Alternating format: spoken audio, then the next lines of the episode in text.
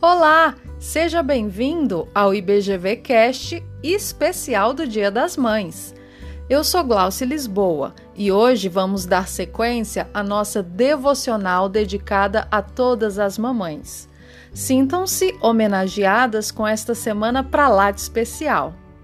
E quem vai falar hoje com a gente é a mamãe Roseli Leite.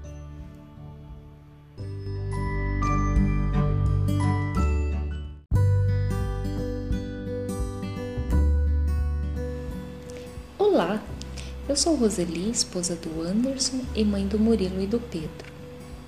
Quero compartilhar com vocês, meus queridos amigos e irmãs, nessa semana em que os vetores estão voltados principalmente às mulheres, mães, fazendo-nos extrair de dentro de nós sentimentos profundos e ressignificando todos os demais sentimentos façamos emergir a melhor parte que é a gratidão e o desejo de sermos instrumentos nas mãos do Deus Altíssimo, que não está indiferente a cada um de nós, mas dá aos seus amados enquanto dormem. Salmos 127.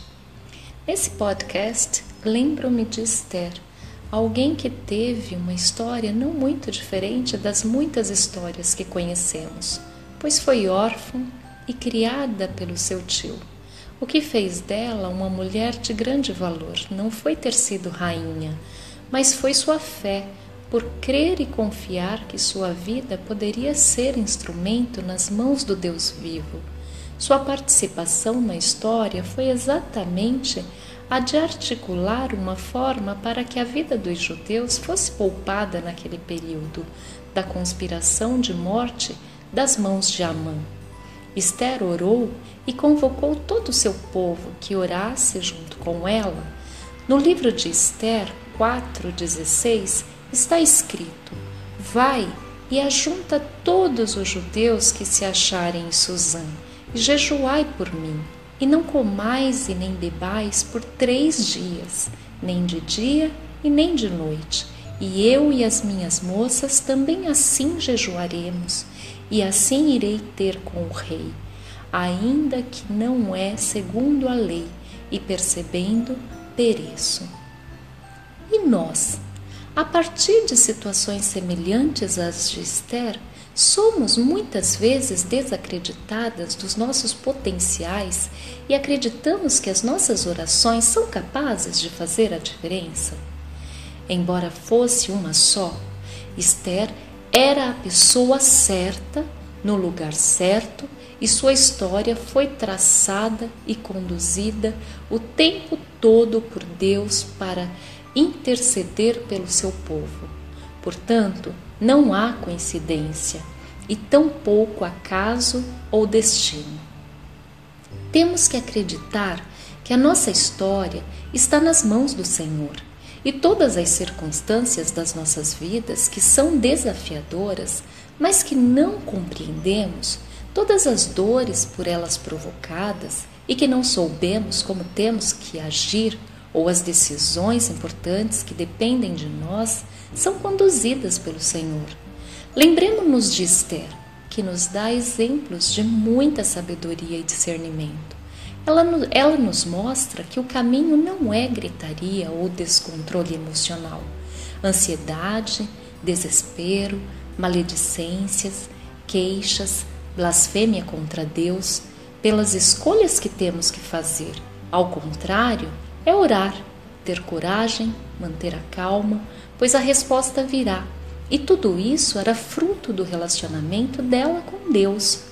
Nós, assim como Esther, podemos sentir satisfação e paz em meio às dificuldades quando temos um espírito de gratidão a Deus e a certeza de que Deus está conduzindo todas as coisas, não só algumas coisas, todas as coisas.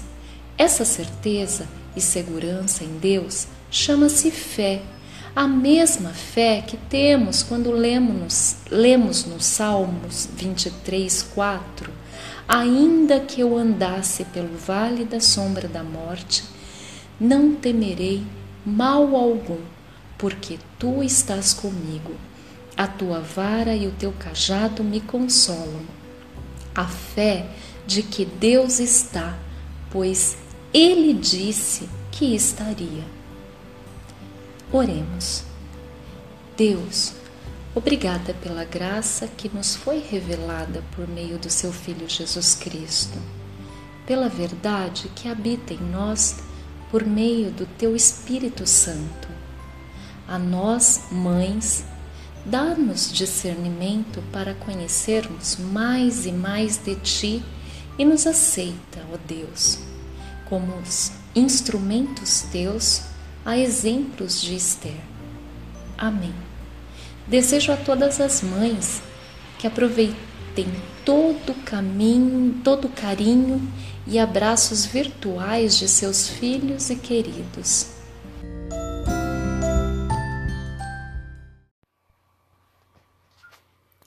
E aí, gostou do nosso podcast especial do Dia das Mães? Você quer ouvir mais?